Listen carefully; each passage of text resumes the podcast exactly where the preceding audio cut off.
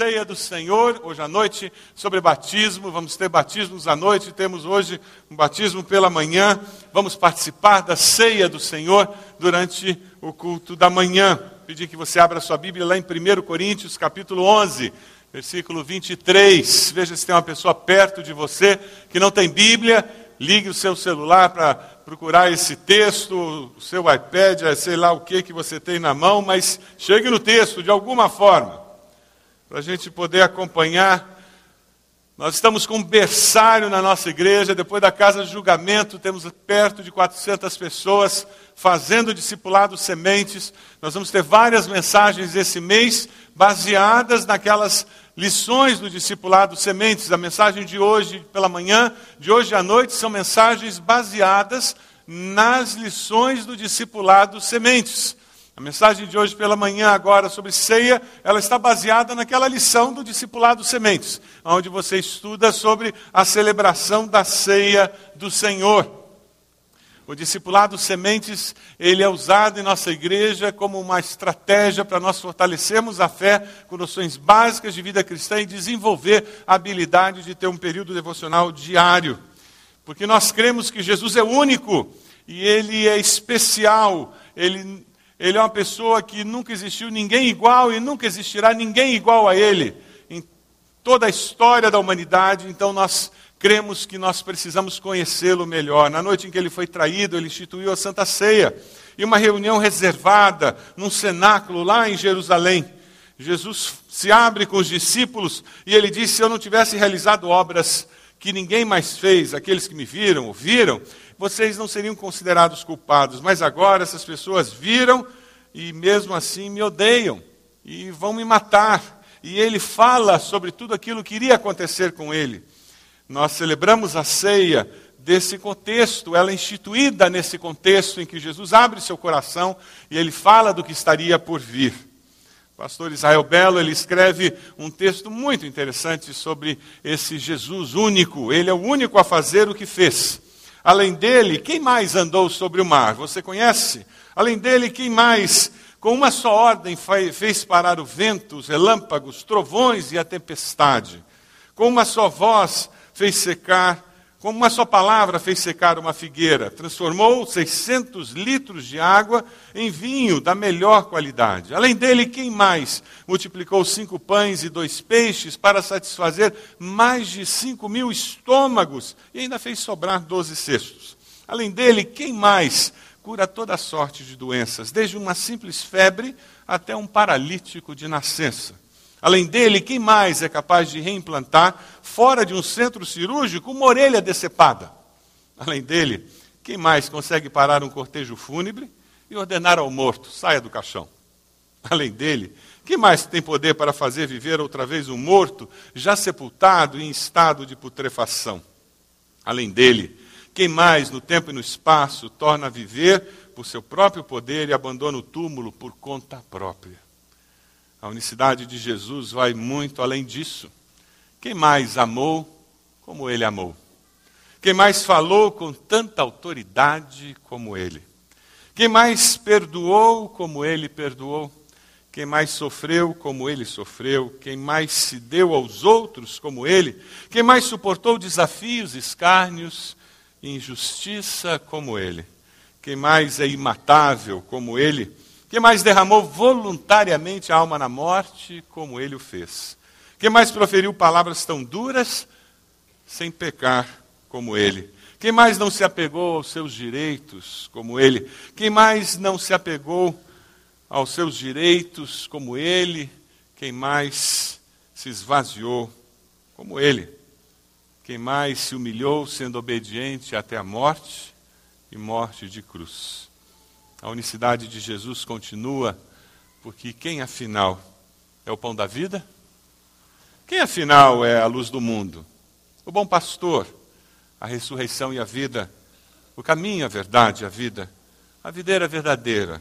Quem afinal é o único mediador entre Deus e os homens? O nosso intercessor junto ao Pai, em caso de pecado e quando sentimos culpa. Quem afinal é? A propiciação pelos nossos pecados. 32 interrogações a respeito da unicidade de Jesus. Outras muitas poderiam ser formuladas, mas o que importa é que o que importa é que todas essas perguntas têm uma resposta apenas: Jesus, o Cristo, o nosso Salvador. Aquele que, naquela noite antes da crucificação, estabeleceu a ceia do Senhor. Participar da ceia do Senhor tem muito significado, muito, muito significado. Mas apenas uma experiência pessoal com Cristo Jesus. O texto que você tem em mãos de Coríntios é um dos textos mais preciosos. Ele foi escrito antes do Evangelho de Marcos. Estudiosos creem que foi o primeiro relato da ceia do Senhor que a igreja primitiva recebeu. Nesse texto, nós vemos um relato claro do que aconteceu naquela noite, quando o Senhor estabeleceu de uma forma muito clara um ato memorial que deveria ser seguido por aqueles que seriam seus discípulos no futuro.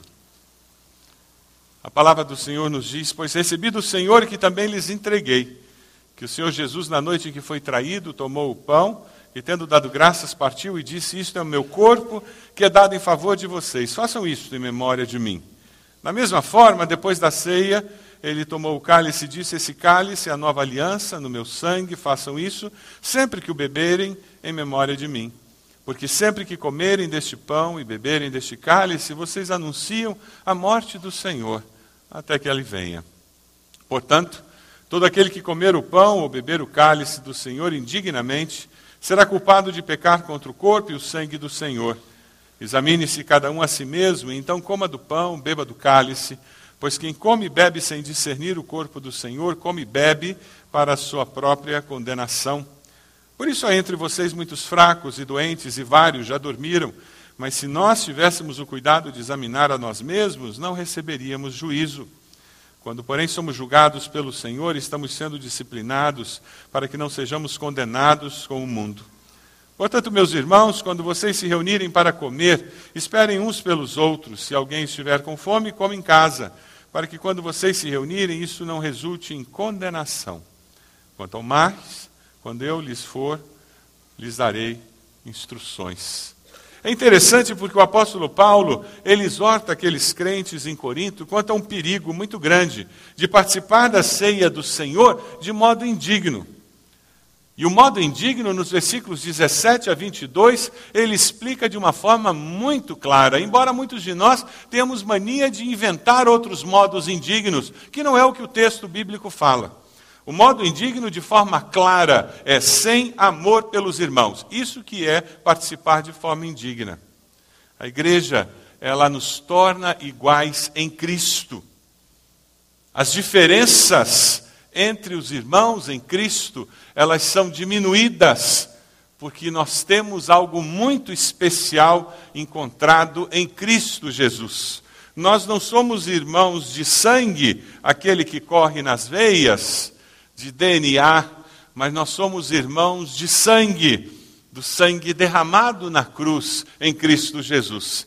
E quando celebramos a ceia do Senhor, nós celebramos essa irmandade em sangue, no sangue de Jesus, porque esse sangue nos une. Fomos perdoados pelo mesmo Senhor, pelo mesmo Salvador. E a igreja é um grande desafio para nós, como seres humanos, porque nós somos levados a conviver, a nos relacionarmos com pessoas diferentes de nós, diferentes níveis culturais, sociais, etnias, costumes, hábitos, histórias familiares, e isso nos força a crescer. E essa é uma das grandes bênçãos do conviver e existir dentro de uma igreja. E é isso que faz com que algumas pessoas fujam da igreja e se tornem simplesmente participantes anônimos de grandes cultos.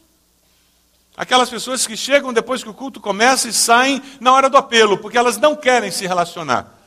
A célula é uma grande ferramenta para que nós cresçamos como seres humanos, como indivíduos porque somos desafiados a aceitar o outro, a conviver com o outro. E o outro também está sendo desafiado a conviver conosco, a nos aceitar. E nessa interação, nós crescemos. Nós aprendemos a amar e a nos deixar ser amados. Aprendemos a dar amor e a receber amor. Na ceia do Senhor, nós celebramos essa interação incrível que existe na igreja do Senhor. E no versículo 28, a palavra do Senhor nos diz: examine-se cada um a si mesmo. O que o Senhor está dizendo é: olhe o seu coração, você está crescendo e aprendendo a amar. Você está melhor hoje do que você estava ontem, mês passado, o ano passado? Você consegue amar melhor hoje do que você amava ontem? Você ama com mais facilidade aquele que não é muito amável? Você aceita com mais facilidade aquele que tem um comportamento não muito aceitável? A igreja do Senhor é desafiada a ser uma igreja que restaura, que acolhe, que recebe, e aponta para um novo caminho, que desafia para um novo caminho. Ela não recebe para simplesmente fazer de conta que não existe o pecado. Não, não, não. Ela recebe para apontar um novo caminho de restauração. Ela acolhe para dar esperança de que há libertação. Senhor, eu me arrependo eu quero ajudar a restaurar. Senhor, eu me arrependo. Eu quero perdoar e pedir perdão. Senhor, eu não consigo me arrepender. Eu vou participar da ceia, Senhor, e eu quero que nesse ato, nesse momento em que eu relembro o sacrifício de Cristo, que Ele me inspire a ter um coração mudado. É assim que nós participamos. Nós participamos com, em oração, nós participamos fazendo um autoexame, participamos com atitude de confissão Participamos com atitude de reconsagração. É assim que o seu coração está nesse momento? Se não é, comece a orar, meu irmão. Comece a orar, minha irmã. Diga: Deus quebra. Traz coração de carne, tira esse coração de pedra. Só assim nós vamos sair renovados da celebração da ceia do Senhor. Vamos ler 1 Pedro 1, 18 e 19? Vamos ler todos juntos? Pois vocês sabem que não foi por meio de coisas perecíveis, como prata ou ouro, que vocês foram redimidos da sua maneira vazia de viver, transmitida por seus antepassados, mas pelo precioso sangue de Cristo, como de um cordeiro sem mancha e sem defeito, porque Jesus morreu por nós, nós devemos viver para Ele. É por isso que eu mudo de vida, é por isso que eu luto com a minha natureza, com a minha tendência, por isso que eu não me acomodo. Ah, o meu avô era assim, o meu pai era assim, é por isso que eu sou assim, eu vou morrer assim. Gabriela.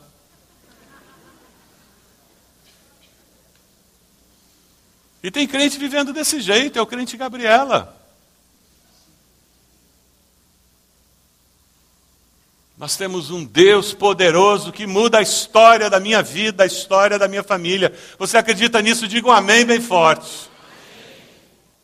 Se ouça dizendo amém. E pare de ouvir o que Satanás tem dito para você: que seu filho não tem jeito, que seu marido não tem jeito, que sua esposa não tem jeito, sua filha não tem jeito. E comece a ouvir o que Deus diz para você, você tem jeito, porque a mudança começa em você, não é no seu marido, na sua esposa, nem no seu filho, nem na sua filha. A mudança sempre começa em nós. Veja os versículos 29 a 32.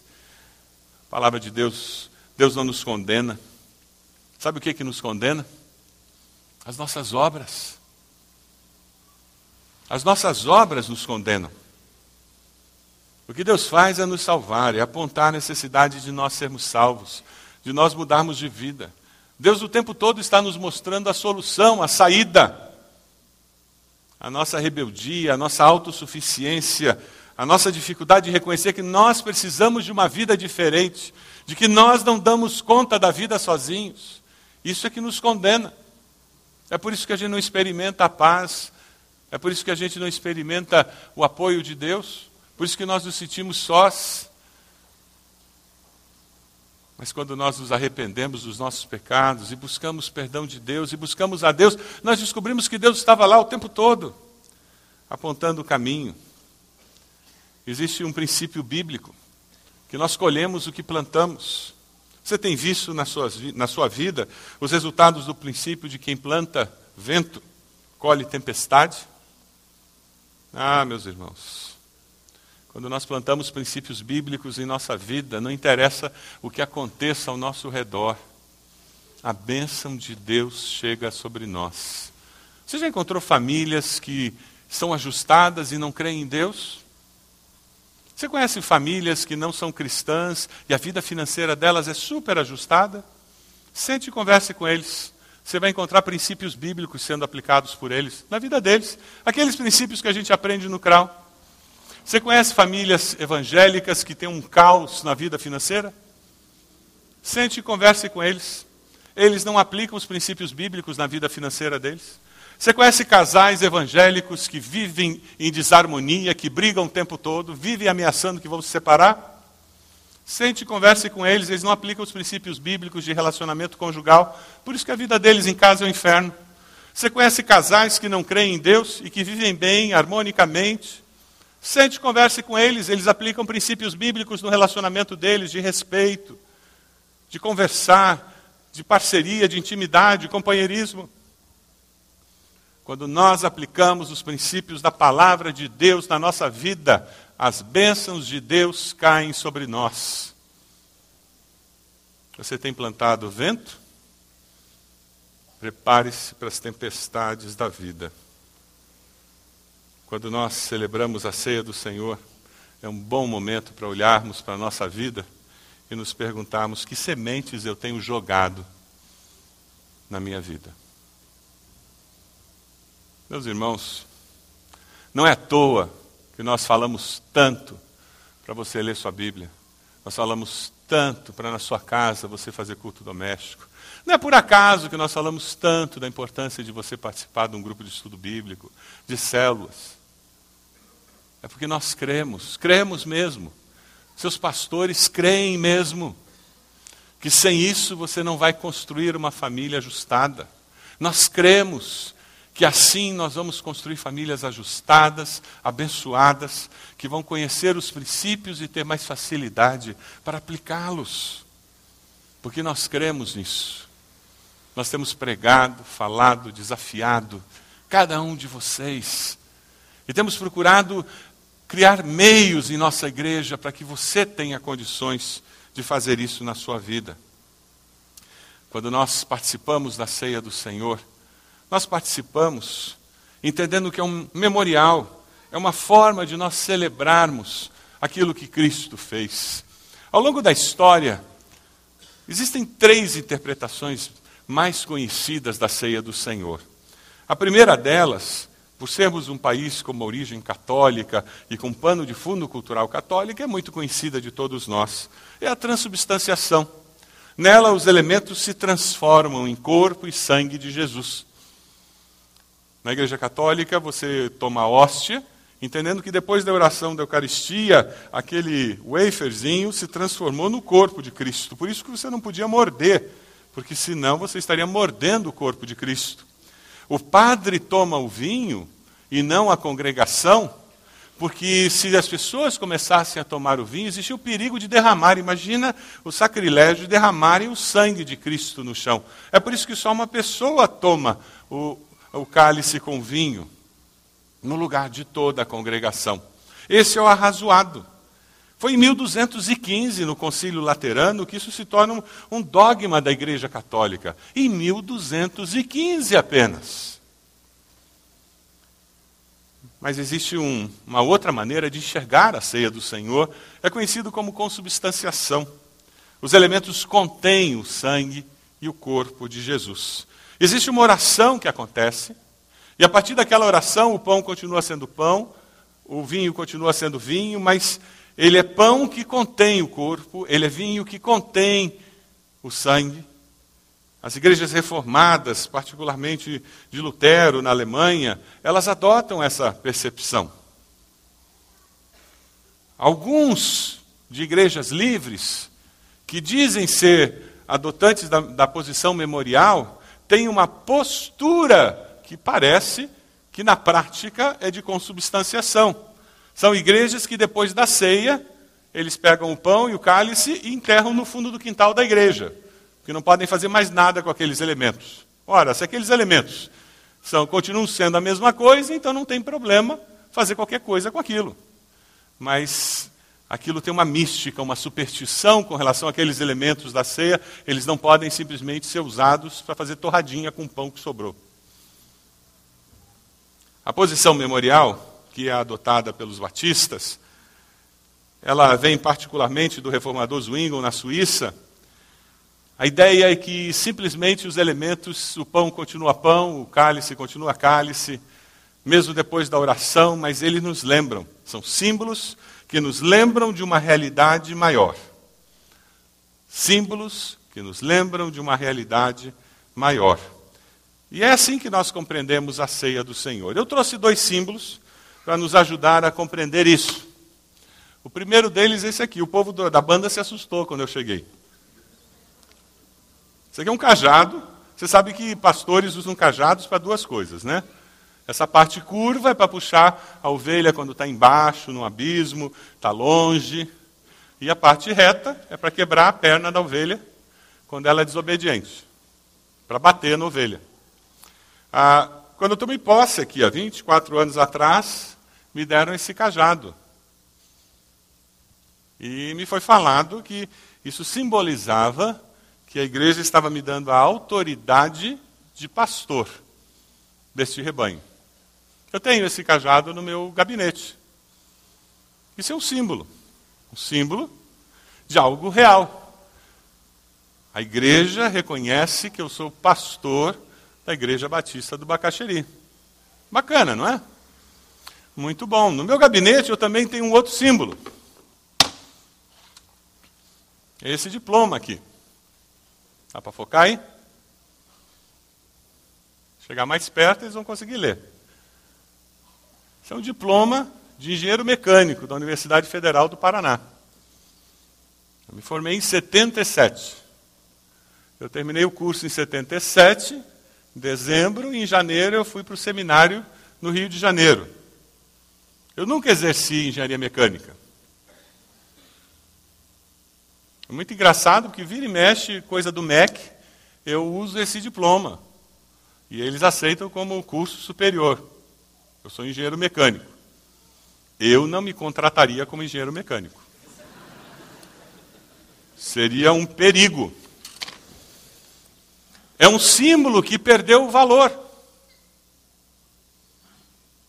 Eu tenho o símbolo, mas ele não tem valor. Eu perdi a essência. Eu não sei mais cálculo integral. E não quero saber. Eu não sei mais fazer derivada. E não quero saber. Resistência dos materiais, entropia, aquela coisa arada toda. Não quero saber daquilo. Mas eu tenho o símbolo, reconhecido oficialmente pelo governo brasileiro. Mas eu não tenho mais a essência.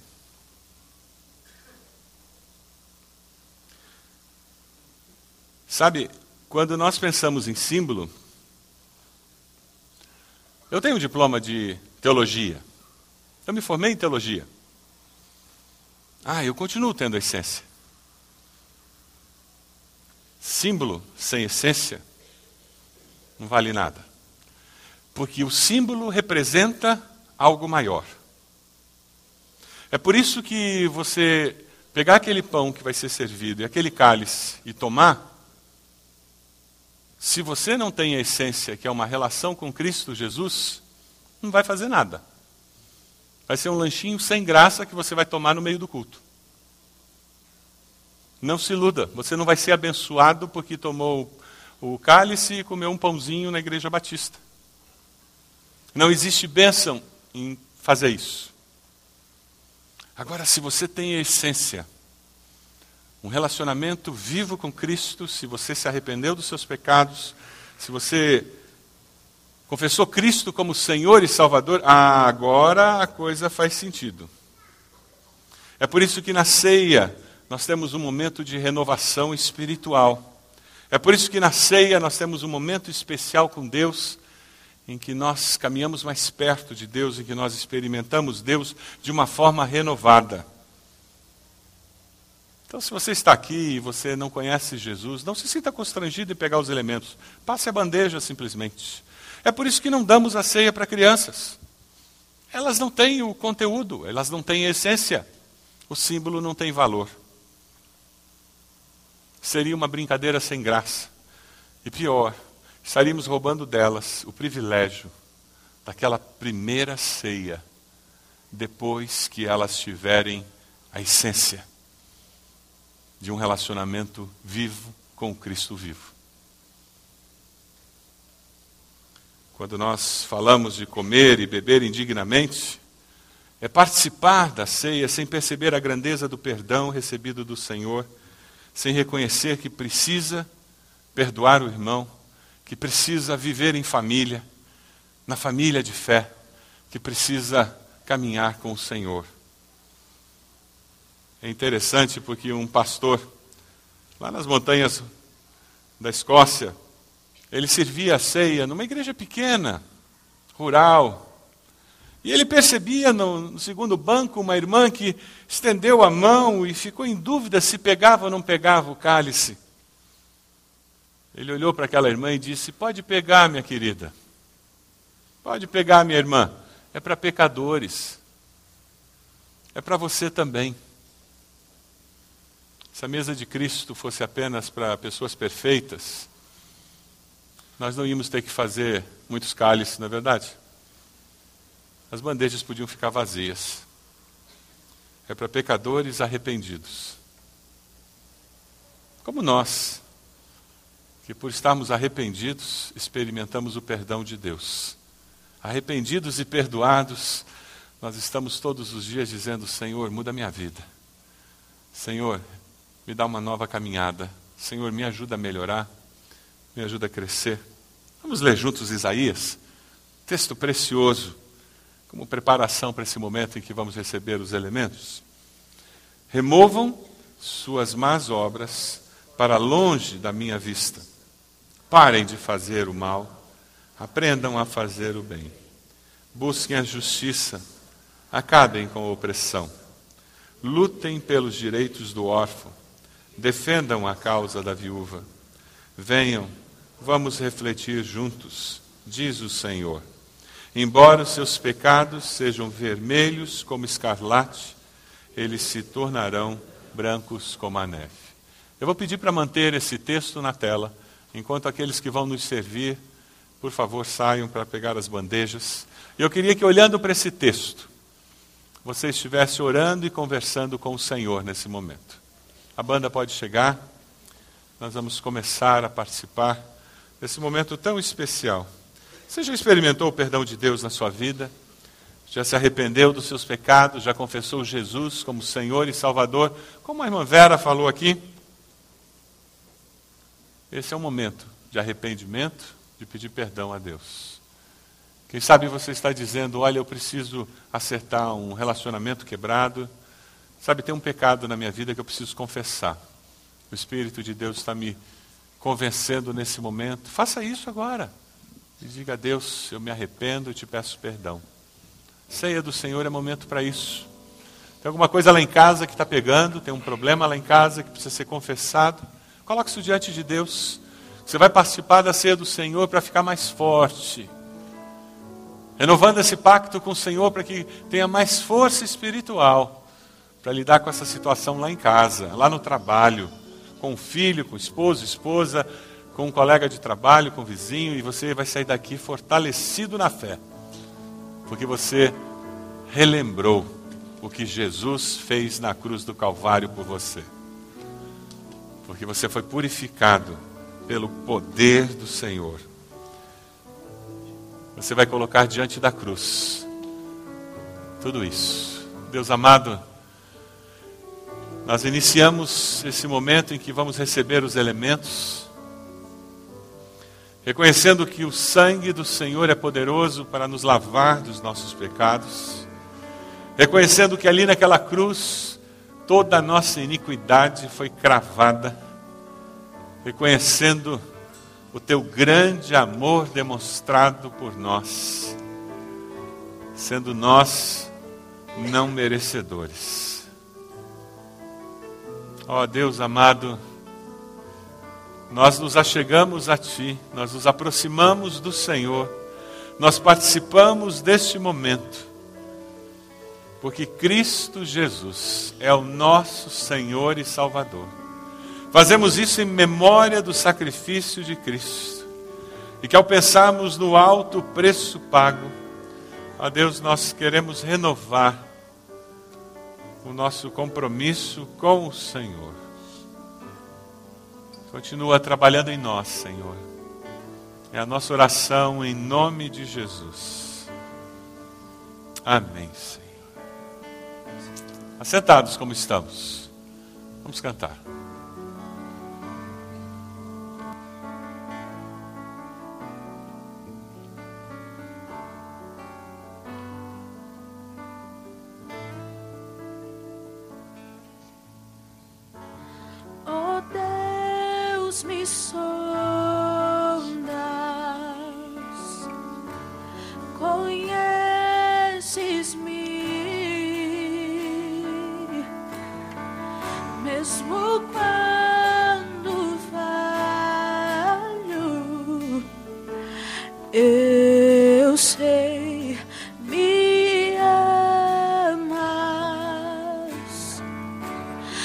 Stop.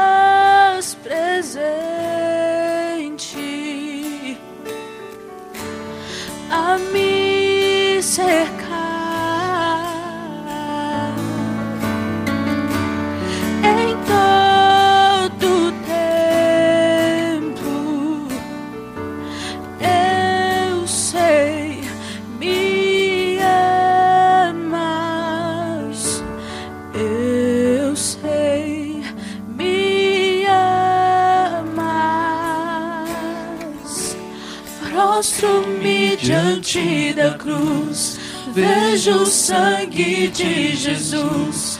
Nunca houve amor assim. Sobre a morte já venceu, sua glória o céu encheu. Nada irá me separar.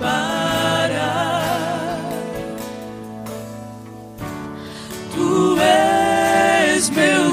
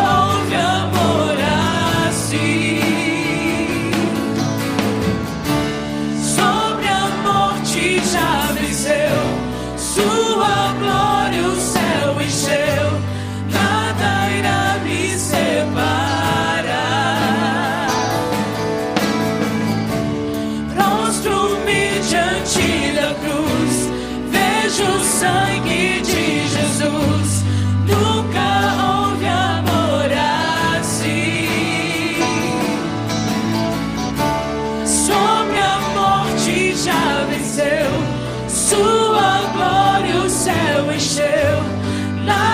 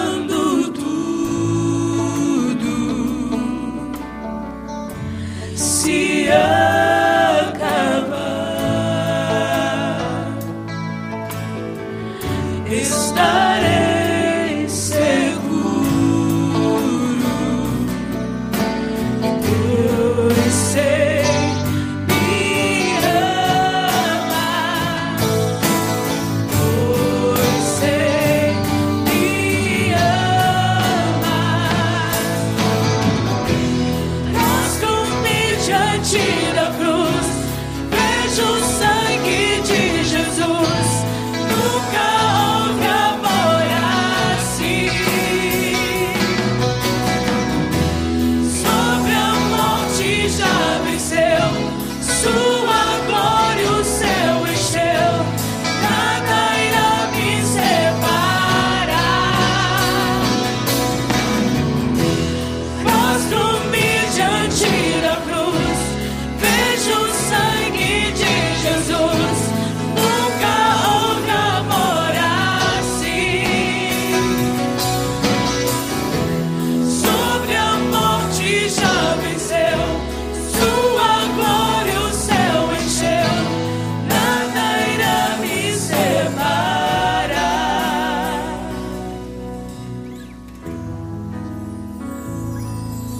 É o meu corpo que é dado em favor de vocês. Façam isto em memória de mim. Comamos todos.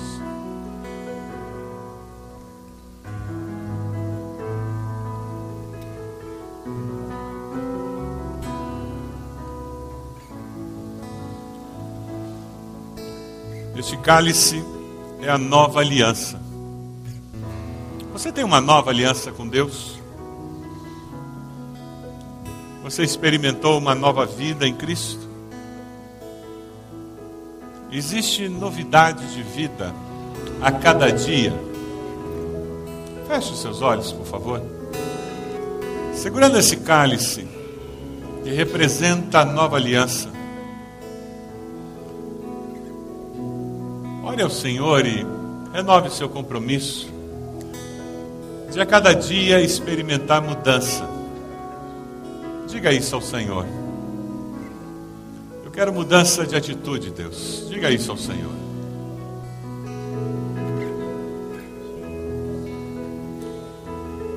Eu quero mudar a minha maneira de ver as pessoas. Diga isso ao Senhor. Tem alguém que você precisa perceber de uma forma diferente?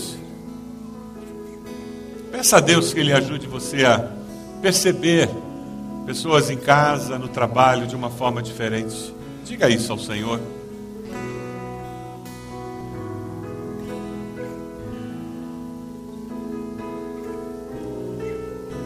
Peça a Deus para que você perceba o Senhor de uma forma diferente. A cada dia, mais clara, mais profunda, mais nítida. Você perceba o seu amor de uma forma diferente. Diga isso ao Senhor.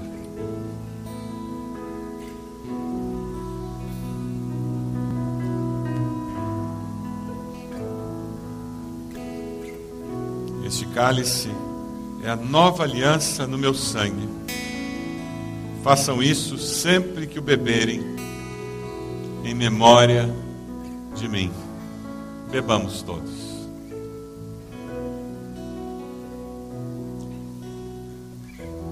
Essa é a nossa nova aliança, Deus. Queremos perceber o Senhor com mais clareza.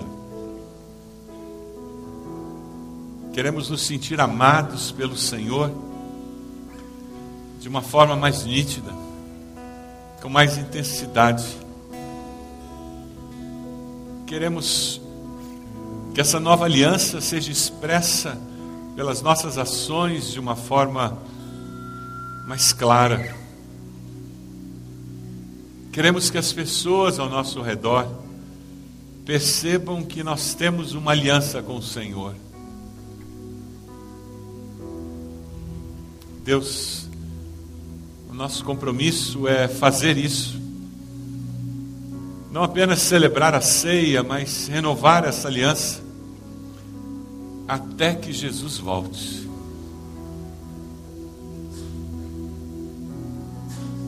Esse é o compromisso que fazemos com o Senhor.